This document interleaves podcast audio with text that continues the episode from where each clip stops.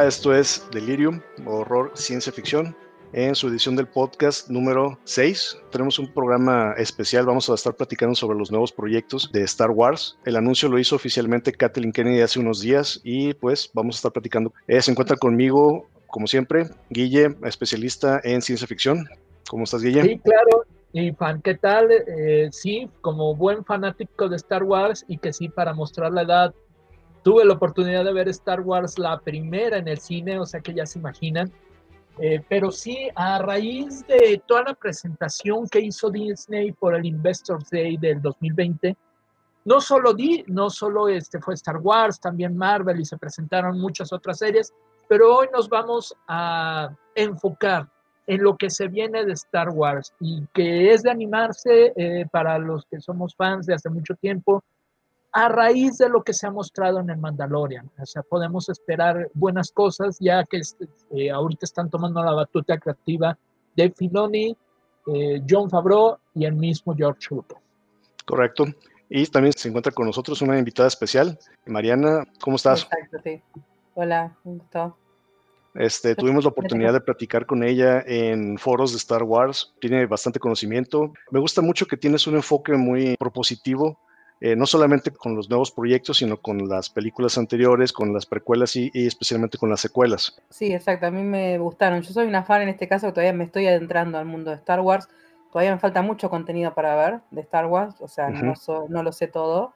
Eh, pero bueno, tengo todo pendiente para ver lo que me falta, justamente porque me gusta la, franquicia, ¿no?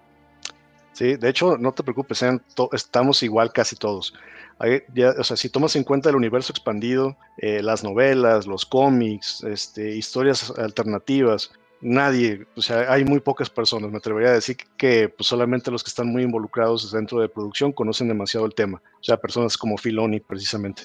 Pero, pues sí, o sea, cada quien tiene un punto de vista, a nosotros nos gusta muchísimo este, Star Wars.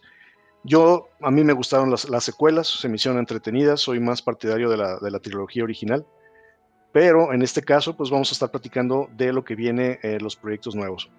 Son varios los proyectos eh, que, me, que me gustaron, o sea, de lo que estoy esperando. Y podemos empezar con uno. Digo, hay varios y podemos ir uno por uno. Y si quieren, comencemos con el de Obi-Wan. El de Obi-Wan, Obi-Wan Kenobi se va a centrar 10 años después del ataque de los clones. Eh, ya se confirmó que va a salir Hayden Christensen como Darth Vader. Esa es una muy buena noticia. Sí, es muy buena noticia, eh, ya que aunque Hayden Christensen había estado envuelto en filmaciones de las, de las secuelas, eh, simplemente nunca apareció en los cortos finales, pero ahora sí, sí va a regresar, va a estar igual McGregor y pues se me hace muy interesante, no sé qué les parece, o sea, es, es de las que me tiene muy animado eh, por ver. Y son varias, ¿eh? son varias, son varias, eh, porque si siguen teniendo la calidad que está teniendo en Mandalorian, es esperarse cosas buenas. No, a mí me interesa mucho, en realidad, de, el personaje de Obi-Wan siempre me gustó. me encantó, obviamente, la interpretación que tuvo Iwan McGregor en las precuelas.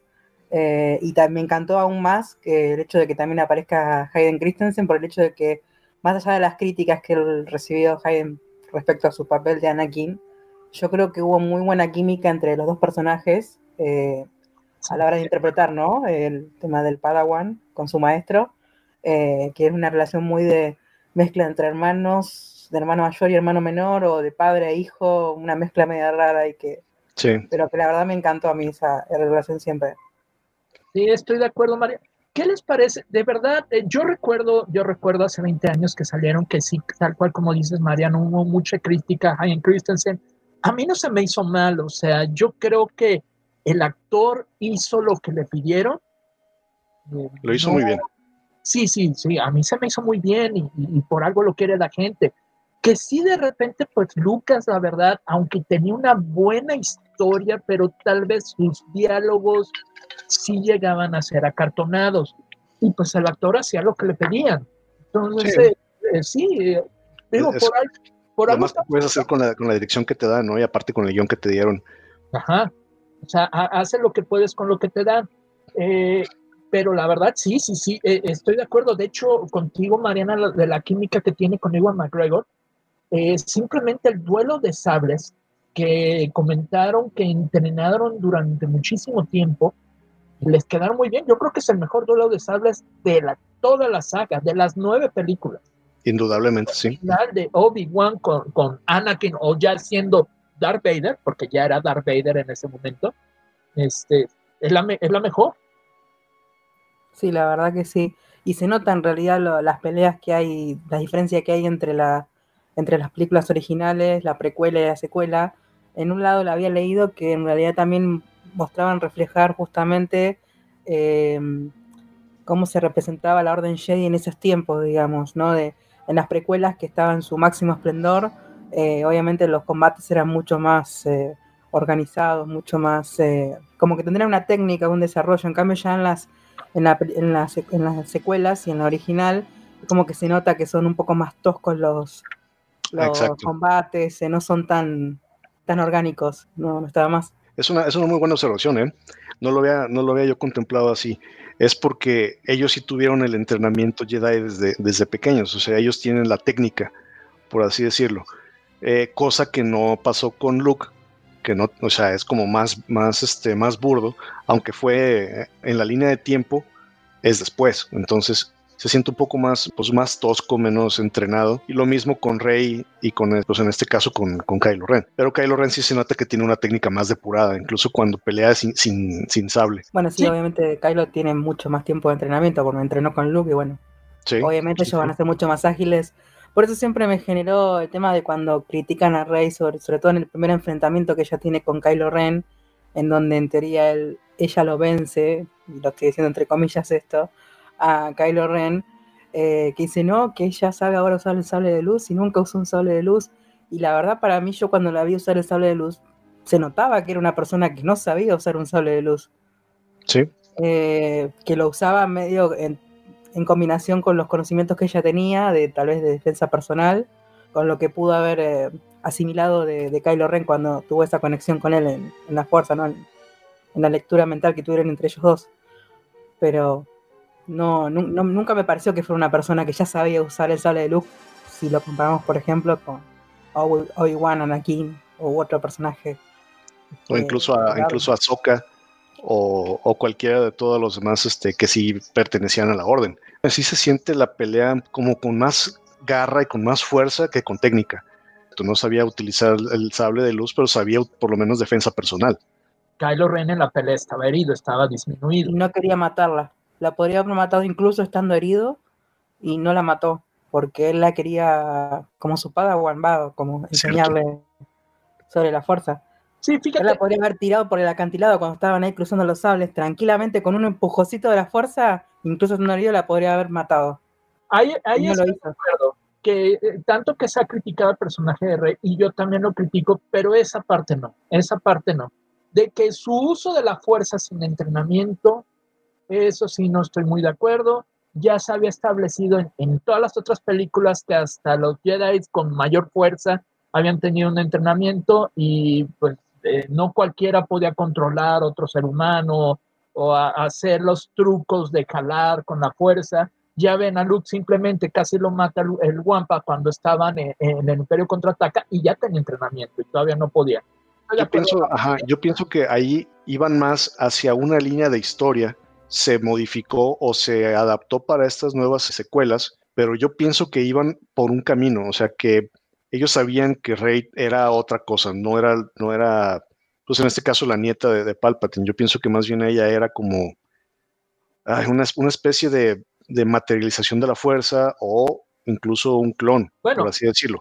y, cuando, una materialización de la fuerza y también tuvo que estudiar.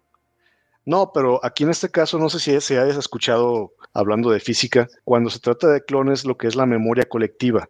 En el caso, no sé si alguna vez jugaste el juego de Assassin's Creed, que e, es un asesino que trae del guild de los asesinos eh, memoria dentro de su código genético. Entonces, él sabe ser un asesino sin jamás haber entrenado, porque sus antepasados traían esa, ese entrenamiento y lo fueron guardando dentro de ese código genético. Por eso pienso que por ahí iba esa historia. No quiere decir que sea real, pero, pero la fueron modificando y al final quedó como quedó. Sí, bueno, al principio no sabía ni siquiera hija de quién iba a ser. Daisy Ridley no lo sabía, pero a veces los actores no sabían. Acaba de salir este, en Dunkong, eh, que ya ven que es un cuate que ha sacado eh, muchas historias dentro de Lucasfilms y que la mayoría han resultado ciertas, y que aparentemente salió un guion de Abrams para el episodio 8, justificando por qué Rey tenía este conocimiento de la fuerza innato. Y, Eso en realidad lo explican un poco. Em, no es que Rey tenía un conocimiento innato de la fuerza, sino que eh, la escena clave que, que, en teoría justifica esa habilidad o conocimiento de Rey sobre la fuerza es el cuando Kylo Ren eh, trata de entrar a su mente y después ella entra a la mente de él. Eh, ah, la escena del interrogatorio, ¿no? bueno, lo que es, creo que había leído, no sé si en la novelización de los últimos Jedi, habían explicado que, em, que cuando Kylo entró a la mente de Rey, él asimiló conocimientos de ella y viceversa. Como una especie de osmosis de la fuerza, ¿no? Claro, y en realidad, bueno, también eso creo que se explicaría un poco con respecto a lo que explican en el episodio 9 de que son una diada a la fuerza, eh, y bueno, que la fuerza los ve como uno. Más allá de que son dos seres, la fuerza los ve como uno, entonces como que comparten o pueden asimilar como eh, habilidades de, uno del otro. Por ejemplo, Ben Solo, cuando sana a Rey ahí en el episodio 9, eh, cuando ella después derrota a Palpatine, él en teoría creo que no sabía sanar o no, no, tiene, se tiene conocimiento de que él supiera eh, ejercer la sanación de la fuerza. Y, he escuchado que dicen que él en realidad lo aprendió de Rey, digamos, cuando ella lo sanó a él. Y como son una diada de la fuerza, es como que él pudo asimilar y realizar esta habilidad después. Uno de los errores que más le, critico a las secuelas es el hecho de que creo que en esa escena en particular, en el episodio 7, eh, pasa algo muy importante entre los dos personajes, entre Kylo y Rey, y no queda claro en la película. Y recién yo lo pude entender cuando eh, no leí la novelización, pero sí estuve leyendo sobre el tema y he escuchado gente que ha dado su opinión, que también ha hecho detalles en qué páginas se menciona esto. Eh, y, la verdad es que me hubiera gustado que, se hubiera, que hubiera sido algo más explícito, que es lo que ocurría en esa escena entre Kylo y Rey. Correcto. Sí, yo pienso que era lo que, lo que iban a hacer. Iban a irlo explicando paulatinamente para que te quedara como que las ganas de saber por qué tiene esa capacidad. El problema es que cambiaron de giro de la historia y fue cuando nos perdieron completamente. Pero regresando al tema de, de los nuevos proyectos, Fíjate, una cosa que, no sé si vaya a ser buena o mala. Se menciona que en el episodio 4, que se encuentran Obi-Wan y, Darth Vader, eh, no se habían visto desde la, desde la pelea que tuvieron este, en el episodio 3. Ahora, con esta serie de Obi-Wan, quieren romper ese canon que sí se encontraron después. Lo van a aterrizar de la forma de que ya no era Anakin, que la interacción que ahora tiene o que va a tener Obi-Wan va a ser con Vader. No sé si me explico para que pueda justificarse el hecho de que no se habían visto.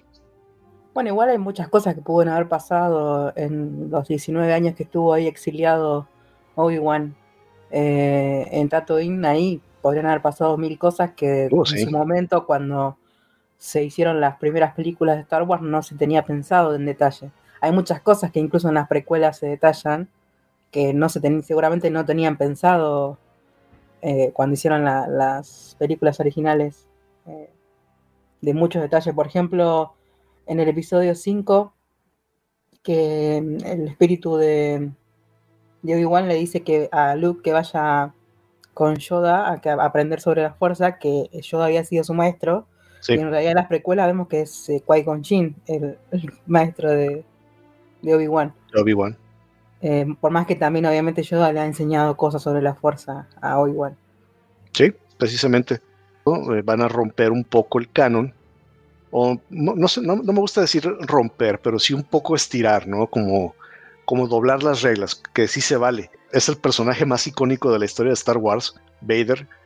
Yo pienso que sí se va a valer. Si, la historia es muy buena, el storytelling es bueno y, y se presta, yo no le veo ningún problema a que rompan el canon. Yo opino lo mismo, seguramente. Es más, yo, yo estimo que en la nueva serie de, de Obi-Wan va a haber una mezcla de confrontaciones entre Darth Vader y Obi-Wan y también recuerdos, eh, tal vez, que no hayamos visto en las precuelas o... Uy, eso es muy bueno.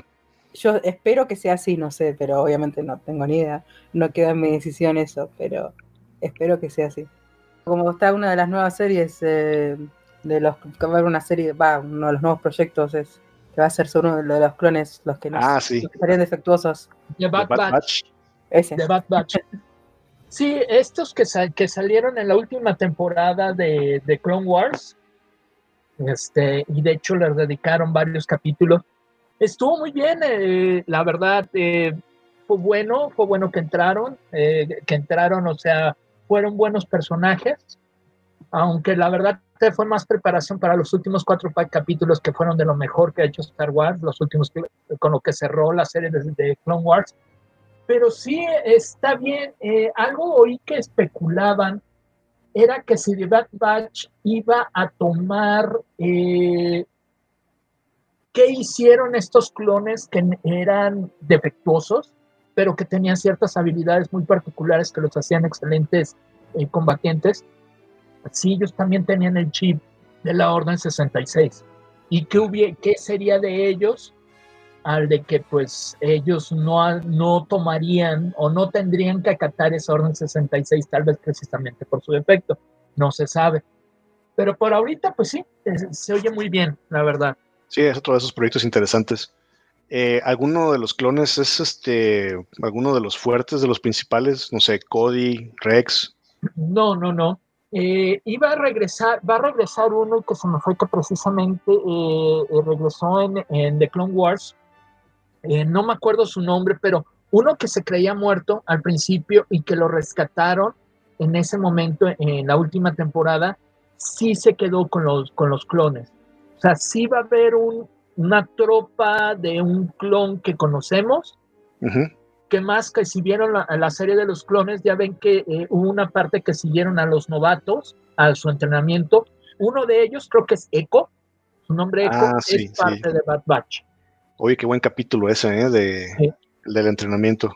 Sí, y fue que en la prim- las primeras temporadas, Echo, que se creía muerto, regresó y va a ser parte, y ya es parte del Bad Batch. Sí, que está de moda ahorita revivir personajes. Sí. Pero lo hicieron bien, ¿eh? Lo hicieron bien. No, no, de hecho sí, pues también en el caso de Boba Fett, pues también lo hicieron muy bien. Sí. Aunque todavía no sabemos bien a bien cómo es que regresó Boba Fett. Si se hacen las cosas bien, más allá de que a veces la historia puede resultar un poco inverosímil, eh, o decís, ¿cómo, ¿cómo puede ser posible eso?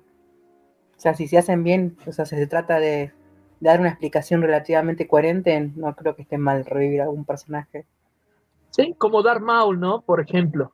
Ajá. este, que digo, qué bueno que lo revivieron porque están muy buenas historias, pero dices, bueno, ¿cómo sobrevivió a esa caída y que lo partieran a la mitad?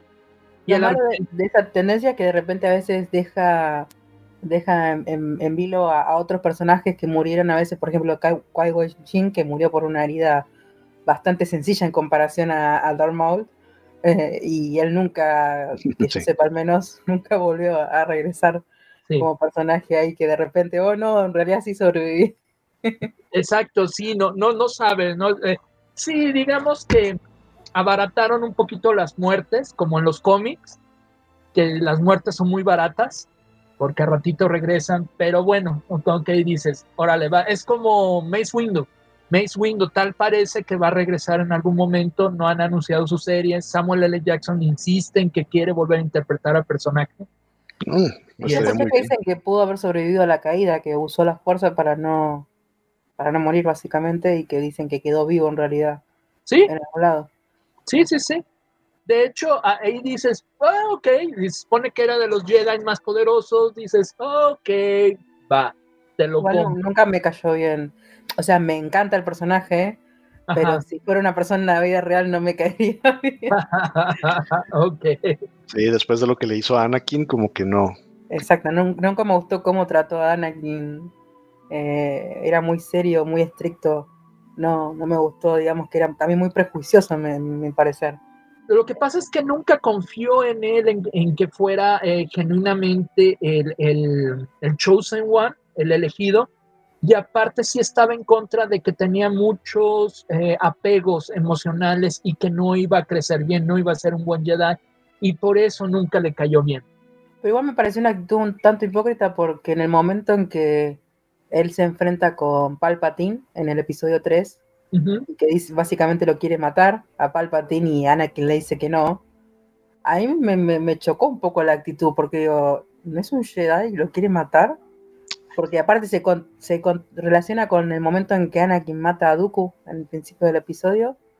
Y básicamente lo tratan de mostrar de como que al, matar a un rival que está ahí desarmado, tirado en el suelo, o es como algo inmoral o que no, no va dentro del código Jedi. Y sin embargo, después Mace Windu quiere matar a Palpatine que está tirado en el suelo desarmado.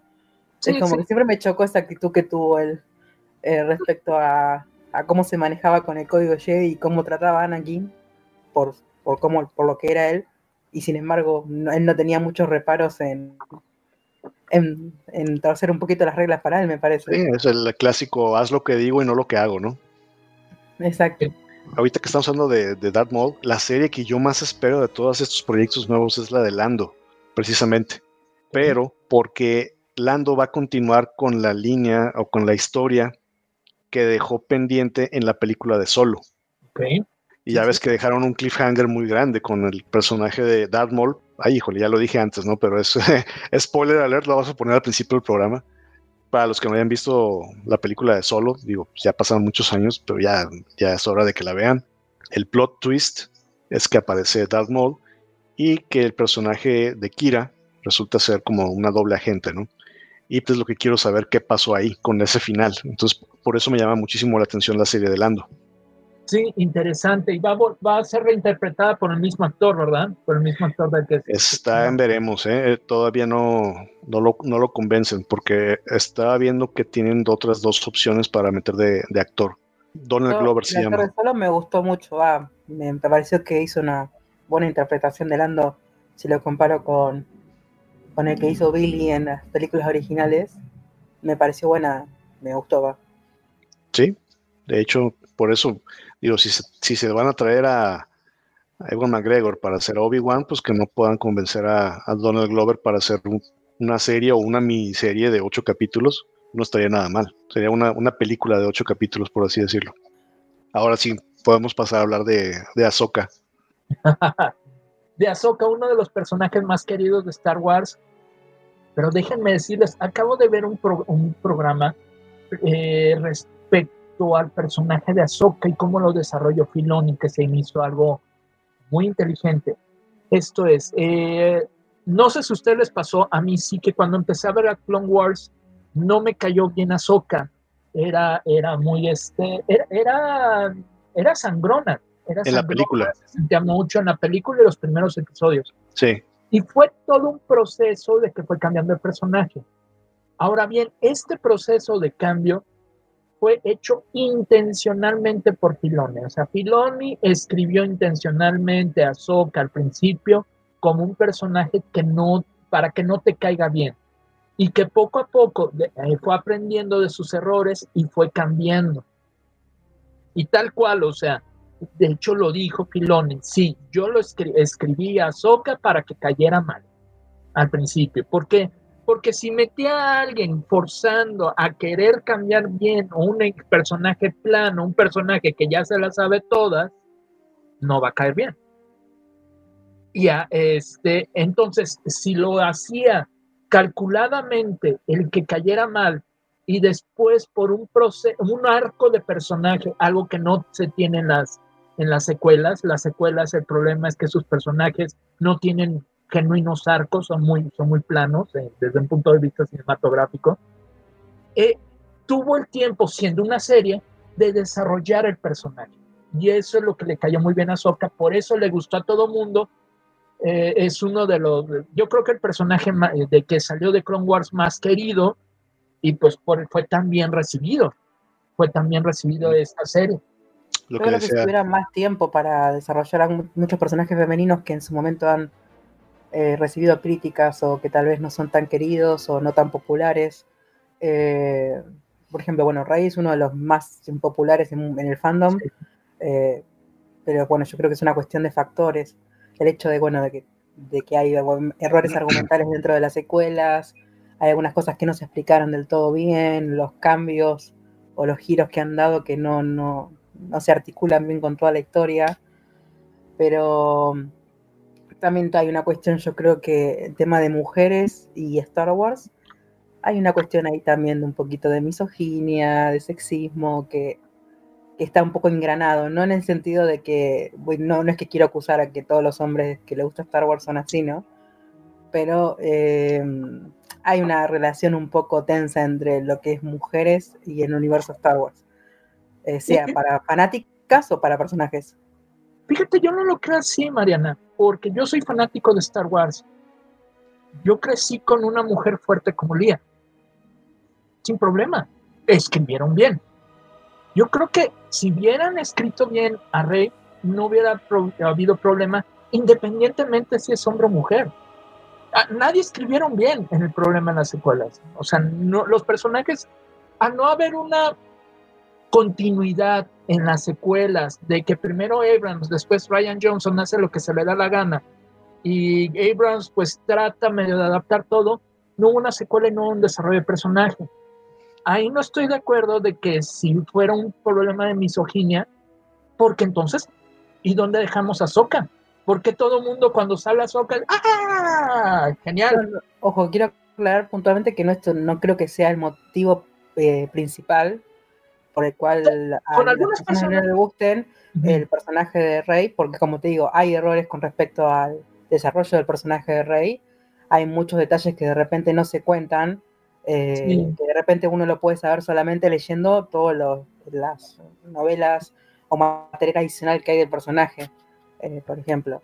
Pero yo creo que sí que hay un componente dentro, dentro de todos los otros, otros factores, porque por eso dije que son varios factores que influyen en la opinión de cada uno respecto a los personajes, pero que hay un componente dentro de todo eso eh, que puede ser eh, misógino o sexista.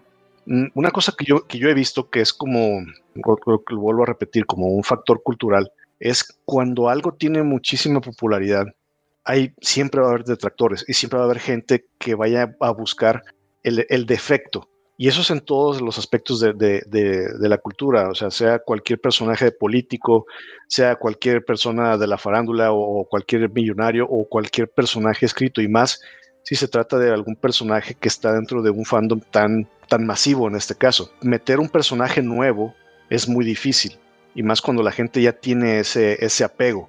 Por eso Ahsoka al principio no cayó muy bien no porque fuera mujer o hombre, sino porque era un personaje pues un poco difícil. Rey, a Rey le pasó lo mismo. Rey entra y a mí no me cayó mal, a mí al contrario, dije, oye, pues es un buen personaje, puede crecer muy bien. Yo creo que el problema fue ya después, cuando la, línea de la historia, que siempre lo hemos dicho, es, es la que perjudicó al personaje. Es lo que hicieron fuera de la historia de Star Wars, por así decirlo. Es, es como romper la cuarta pared, ¿no? O sea, como darte cuenta estar consciente de que es una película. Y eso es a lo, que la mayoría de la gente no le gusta. Como que darse cuenta de romper la, imaginación o romper el mundo de la fantasía y estar pensando de que, ay, aquí la regaron en este guion, aquí la regaron en esta producción, aquí la regaron en esta... Y no estar pensando o no estar sumergido precisamente en la historia. Porque si se trata de personajes, el boom de personajes femeninos que hay ahorita, en el, en el caso de Star Wars, a mí me encantan todos. O sea, lo que es Kira, que es pues a mí de, mis actrices favoritas, lo que es el, personaje de Jean Erso de esta película de Rogue One, Ahsoka, Rey también, y en el caso ahorita de Mandalorian, pues los personajes que están saliendo, ¿no? Como el caso de Bo-Katan, que también es uno de mis personajes favoritos, y en Clone Wars, pues también Satín. O sea, sí hay un boom muy fuerte de personajes. Justamente este boom que vos me estás señalando, y creo que va hacia la línea que yo estoy, estaba mencionando recién respecto a, a la misoginia y demás, es que eh, muchos eh, detractores respecto a los cambios que ha habido en, el universo de Star Wars, sobre todo ahora después de que George Lucas eh, vendió la franquicia, es que la relevancia que han ido cobrando los personajes femeninos dentro del universo, que antes no tenían tanto, muchos lo toman como una especie de agenda feminista de que quieren meter ahora o forzar todas las cosas. Ahora haz todo mujeres, ahora se ve todo para mujeres, como que, bueno, y va de la mano mucho con toda la crítica que recibe también Katherine Kennedy sobre la producción de las películas y demás, ¿no? Pero es como que toman eh, el género, en este caso de los personajes, para establecer eh, a una especie de, de agenda secreta que tiene Disney para implementar ahora todas las mujeres en, todos lados. Eh. pero bueno, eso es obviamente la opinión de algunos, no de todos. Por eso quiero decir, nunca quiero generalizar. Eh, sí, no. o sea, se ve claramente que hay una agenda, sí. O sea, por ejemplo, que en Star Wars, digo, en Star Wars, en Marvel, un momento de la película, en la batalla final que salen todas las heroínas, y dices, ok, Sí, fue una escena, estuvo buena, pero totalmente innecesaria. estuvo divertida, estuvo buena. Pero pues sí, como que yo nomás me limito a verlo como historia y me hizo entretenida. Regresando a la serie de Ahsoka, para los que son fans, sin tener que hacer ningún spoiler, van a continuar parte de la historia de lo que se está viendo ahorita con Mandalorian y con lo que pasó con la historia de Rebels. O sea, no es tanto una continuación de, Clone Wars, porque ya pasaron muchísimos años, pero sí más de una continuación con lo que pasó en Rebels, para los que son fanáticos de, Rebels. Sí, de hecho, o sea, Ahsoka se va a desarrollar al mismo tiempo que Mandalorian, y Ahsoka va a continuar cazando al almirante Tron, que en el final de, bueno, que con Rebels se perdió junto con Ezra, y, y se supone que Ahsoka sigue buscando a Ezra y Ezra, de hecho, eh, es de las, se especula que quien rescató a Grogu del templo Jedi, y pues muchos dicen que puede ser Ezra. Y sí, Ahsoka, esta Rosario Dawson como Ahsoka, es hasta físicamente se parece a, Ahsoka. Muy bien. Y se ve que también entrenó, o sea, de hecho, me entusiasmó bastante las escenas de cómo usa el sable en el episodio de Mandalorian. Sí, su par de, sables de luz, ¿no? Que ya siempre usó dos. Sí. sí. Bueno, eh, ¿qué otra serie sigue de las que de las que no hemos platicado? Bueno, está la de Cassian Andor, Ajá. que va a ser una precuela de la película de Rogue One. O sea, va a ser la historia de este espía rebelde, que ya saben, es interpretado por Diego Luna, que a mí, a mí se me hizo muy bien, me se me hizo muy bien su papel, se me hizo muy buena la película y creo que va a ser una, buena historia, un buen arco. Y de hecho regresa Alan Tudyk como el androide del K2SO, regresa Alan Tudyk que en esa excelente eh, actuación que como, como mimo lo hizo sumamente bien, este, regresa junto con él. Eh, también de los personajes, estaba viendo aquí, de los personajes conocidos de Star Wars, eh, sale Mon Mothma, era de las principales cancilleres, no cancilleres, de las principales dirigentes de la República, que salió en la primera, en la trilogía original, va a estar ahí y pues soy interesante, o sea, va a estar interesante. sí, me gustó mucho el personaje de, Cassian y yo creo que va a, dar una historia interesante respecto a, lo que compone a, los rebeldes, porque usualmente los rebeldes, sobre todo en la trilogía original, se ve básicamente como los rebeldes los buenos, el imperio los malos. Eh, y creo que va a aportar una perspectiva interesante, sobre todo que está abordada muy levemente respecto en el episodio 8 de Star Wars, donde se trata de dar mensaje de que los buenos no son tan buenos y los malos no son tan malos. Exacto. de repente hay, digamos, no, no es todo blanco o negro, sino que hay una escala de grises y en el, en el, en, el episodio de Rogue One, eh, Cassian dice que él hizo cosas que no son moralmente correctas en nombre de la rebelión. Y yo creo que va a dar un poco más de, ese matiz eh, moral que de repente no, en las primeras, la, trilogía original no, no, se representa tanto. Pero como que la rebelión también ha hecho cosas malas en, en nombre de algo, o de una idea, de una ideología, de un pensamiento, o de lo que querían eh, ellos conseguí que era que, el imperio no, no siguiera. Fíjate, estaría muy bien una serie clasificación R, ¿no? Pero no creo que siendo Disney se atrevan a llegar a esos niveles. no, no, no, no, Star Wars. No, muy bien.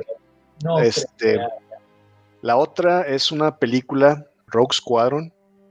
Digo, nos pasamos de, de, Rogue One a Rogue Squadron, que va a ser después de la batalla de Yavin. después del episodio 4. La película que va a ser Patty Jenkins, que es la directora de Wonder Woman. Me da mucho gusto que le den un proyecto a ella. Este, aparte, pues no sé si viste la entrevista que le hicieron a Patty Jenkins diciendo que su papá era piloto y dice que ella está muy empapada, muy familiarizada precisamente con todo el ambiente militar, pues, o de la Fuerza Aérea. yo pienso que va a ser una muy buena película. y de hecho, esta película se va a situar eh, cientos de años antes de las precuelas. O sea, esto va a ser en la vieja república. En serio, no, la, que va a ser antes va a ser la de The Acolyte. No, y, también Rock Squadron. Rock Squadron va a ser en la, de sí. Eso sí, eso sí te lo voy a debatir, lo vamos a dejar abierto. aquí lo tengo. son rumores que es que Rock, Squadron tiene el nombre a partir del escuadrón rojo que, peleó en, la batalla de Yavin. Aparentemente, pero aquí precisamente eh, donde lo estoy checando, es que uno de los rumores que puede ser que sea en la época del videojuego de los Caballeros de la Vieja República. Si tú tienes otra información, tal parece que todavía entonces no hay nada claro. Mariana, ¿tú, qué checaste? No, yo tenía entendido que era también que iba a ser dentro de, la época de, de los rebeldes. La original, digamos, ¿no? En este caso de los episodios 4, 5, 6, en esa época. Yo también así lo creía. Como sigue siendo un proyecto, pueden cambiarlo. Ahorita no, no va a ser como que palabra porque en cualquier momento lo van a cambiar, pero digo, cualquiera de las opciones es muy buena. Ya ves que hay diferentes arcos de historia, diferentes temporalidades, y como en el caso de la serie, este proyecto de The Acolyte va a ser en la Alta República, que ya son dos historias diferentes, la, Antigua República y la Alta República. Sí, que la Antigua República, o la, la Alta República era 350 años antes de, las precuelas. Tan solo 350 años. Y la antigua república es casi mil años. Exacto. De cuando, de cuando recién nació Yoda. De cuando era Baby Yoda.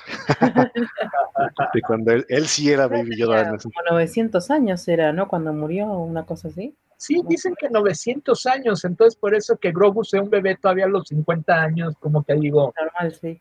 ¿Cómo, cómo, cómo está eso? Está bien, sí, para la historia se vale. Sí, sí, sí. Eso creo que si tenemos en cuenta una forma de vida que, tiene una esperanza de vida de entre 900, 1000 años o vaya a saber uno cuánto, eh, creo que 50 años no es nada. Y que tranquilamente puede tener apariencia de bebé a pesar de que en términos humanos 50 años ya sería una persona madura. Y por ahí nos falta todavía otra que es Rangers of the New Republic, donde va a ser un spin-off del personaje de Gina Carano que está saliendo en el Mandalorian. Ajá. Y, eh, que es Cara Y mucho de esto estuve leyendo que era acerca de que querían a Gina Carano para interpretar a un personaje en el universo Marvel. Entonces, eh, pues Filoni y Favreau pues movieron de que no querían que se fuera eh, Carano y le dieron su propia serie. No la, no la iban a bloquear porque ya ves que hay muchísimo backlash con los comentarios. justamente que había mucha polémica con respecto a esa actriz.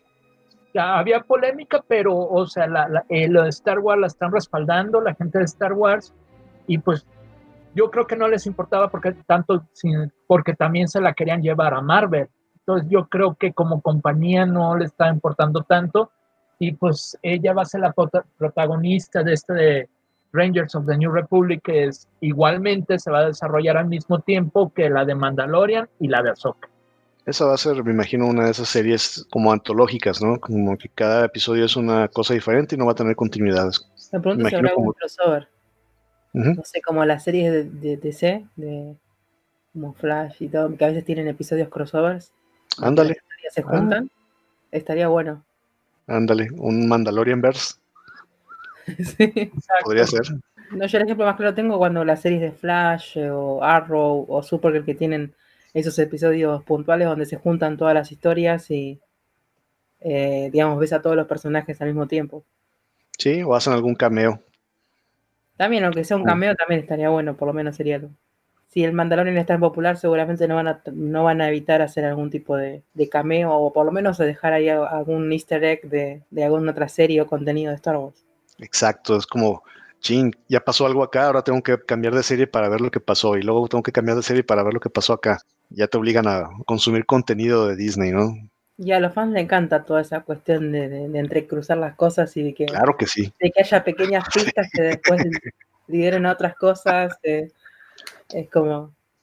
Sí, eso es, a mí me encanta estar así como que, ah, no manches, esto pasó en tal episodio de Rebels y ya estás buscando el episodio de Rebels y esto pasó en Clone Wars y estás buscando el episodio de Clone Wars. Yo me acuerdo, o sea, vi a Bo y dije, no manches, es, es Bo la de, la de Clone Wars y ahí ando buscando el episodio de Clone Wars donde salía ella. Te hacen, te hacen moverte y buscar todo el contenido, ¿no? Por todos lados. Y ya nada más eh, algo de que noté ciertamente y que, que no pude dejar de notar es que no hay series de los personajes de la secuela. Aún, porque están esperando a ver qué pasa. Aún. Pero justamente a él cuando me habló de, de, hacer el podcast. Y yo quería ver más de Ben Solo y me lo mataron ahí. pero no hay. El único que, podría, que podrían hacer un, una serie o película podría ser de, de Poe Dameron, porque Rey me imagino que van a continuar alguna historia con ella, pero ya después. Ahorita lo que quieren es hacer como damage control, como que quieren recuperar el fanbase y a la vez traer fanáticos que ya están o nuevos, por así decirlo, y depurar. Ya que esté bien depurado, me imagino que ya van a retomar la historia de las secuelas. No lo van a dejar así. Pues sí, pero, pero sí es notorio que dijeron, ahorita secuelas ni nos metemos. Ajá. Y acuérdate, hay una versión de Lucas, del episodio 9, el Lucas Scott. Sí que estamos esperando que salga a la luz o que por lo menos haya noticias de eso para este año. Pues son muchos rumores, de hecho hasta han dicho de que probablemente este Lucas Scott, si todo va bien con las series, la pueden hacer, hacer una especie de, de retcon, el retcon de las secuelas, quitar lo que no le gustó a los fans o modificarlo, justificarlo. Este, de hecho, la parte más extrema es, han dicho que de plano olvidarse de las secuelas, esa por, se ha rumorado. No creo que lo eh, hagan. No, más bien va a ser un reto. Están dejando que, se enfríe un poco todo el tema de las secuelas y ahí recién van a retomar un poco, algunos sí, sí, exactamente todas las cosas de la secuela, pero alguno, algún personaje que es, por, por ejemplo, como dijeron Paul Dameron, que es un personaje que en general es bastante popular. Yo sí vería una película de él. Sí, yo también, a mí me gustaría, me, me, gusta el personaje de Paul Dameron eh, y, lo vería si lo hicieran. Sí. la cosa es que tanto Oscar Isaacs como este muchacho el fin, se me olvidó su nombre, el actor, y Daisy, y, Daisy Ridley se bajaron de Star Wars. No quieren ya estar en nada de Star Wars y todos se bajaron.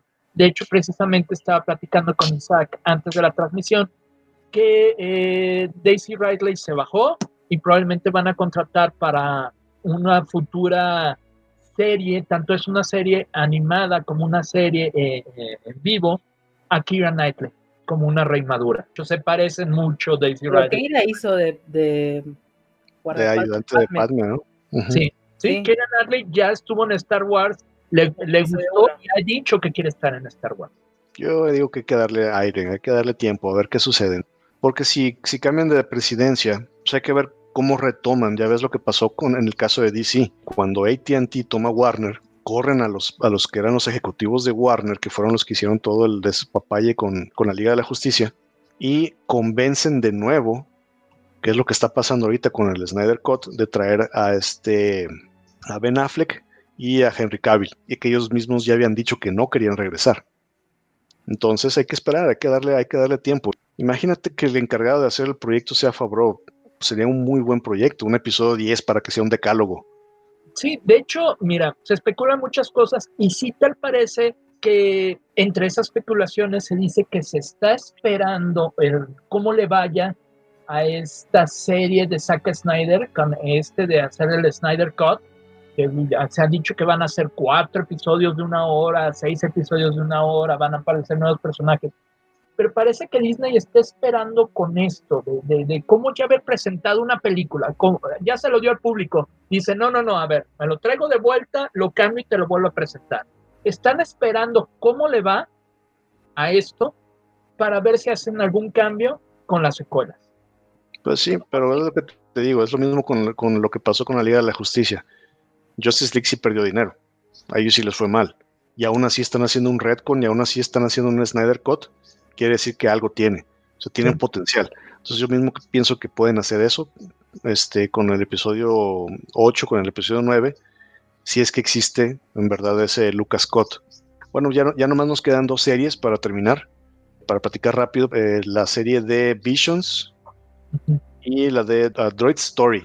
Iba a decir Droid Show, pero eso Droid Story. Iba a quedar como un talk show, aparecían ahí C-3PO. Estaría padre, ¿no? Ahí como un talk show. Como un talk show con, con C-3PO estaría buenísimo, yo sí lo vería.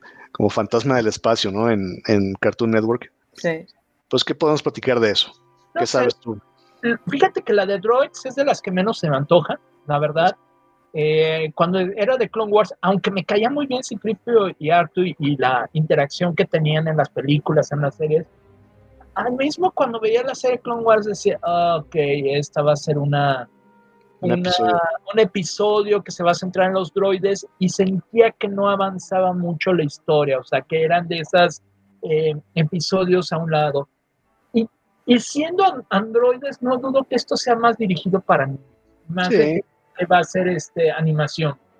Sí, de acuerdo. Como que va a ser, eh, como que los androides van a ser guías como de un nuevo héroe o de una figura heroica de nueva, no sé si será hombre o mujer, ni idea, porque al menos lo que leí al respecto no, no detallaban quién iba a ser esa figura que ellos iban a guiar pero me da la impresión de que tal vez sí, no, es de la que menos me interesa, honestamente, por más de que, como alguien dice, también me encanta el personaje de C-3PO y R2D2, por más de que, bueno, en las secuelas no le dieron tanto lugar a los personajes, pero no sé si lo, lo, siento como que va a ser una historia un poco lenta, un poco... Como que no, sí, que no, va, que no va a trascender mucho, ¿no? Claro, exactamente, como que... Es nomás como una serie entretenida, así como... Claro, es la de las que menos me, llamó la atención, digamos, de todos los avisos que hicieron. De acuerdo. Coincidimos, coincidimos. Pero la de Visions, fíjense, no sé ustedes, pero yo no vi tanto de qué fuera a tratar. De hecho, de lo que dice es que es una serie de cortos animados celebrando Star Wars bajo los lentes de los mejores creadores del anime. Entonces, tal vez simplemente por lo visual vale la pena verla. O sea, no dicen más, tal vez sea una especie de what if, como salió en Marvel, que después platicaremos de, las series de Marvel, es, pero tal vez sea eso, es ver sucesos anexos que pasaron a, Star Wars, pero hecho por creadores japoneses. Pues sí, me imagino que va a ser algo así como Love, Dead and Robots, que es una serie antológica eh, con un tema principal, que en este caso va a ser Star Wars y pues es como darle oportunidad a, directores nuevos, a creadores nuevos, a, realizadores nuevos, a que cada quien eh, saque su visión. ¿Te acuerdas de una película que salió también en los 2000 Matrix, algo así de animación?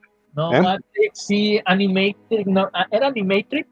Animatrix. Animatrix, sí, sí, sí. Que, es, que son varios cortos eh, donde el tema principal es la Matrix me imagino que algo así quisieron hacer. Una serie antológica para ver, para ver quién sale de ahí. Sí, y, estuvo buena ese de Animatrix, lo recuerdo y disfruté bastante cuando lo vi, más que acababa de ver, acaba de terminar la trilogía de Matrix, porque salió, no sé si recuerdas que casi salieron al mismo tiempo la 2 y la 3, con unos meses de diferencia que yo recuerde, y fue cuando salió Animatrix. Pero bueno, hay, hay bastante de qué platicar podemos hacer otras dos o tres sesiones más de este tema, pero pues en este caso pues ya tenemos que cerrar el programa. Les agradezco que hayan estado aquí, Guillermo, Mariana. Muchas gracias. El tema siempre, pero me empiezo a hablar yo y bueno, empiezo a hablar y me voy de tema. Eh. Al contrario, eso es lo bueno. Genial. Sí, muy, bien. Pues ya saben, síganos en las redes sociales. Estamos en todas, Facebook, Instagram, Síganos en nuestra página ideadelirium.com. Esto fue Idea Delirium, horror y ciencia ficción y nos vemos en la próxima.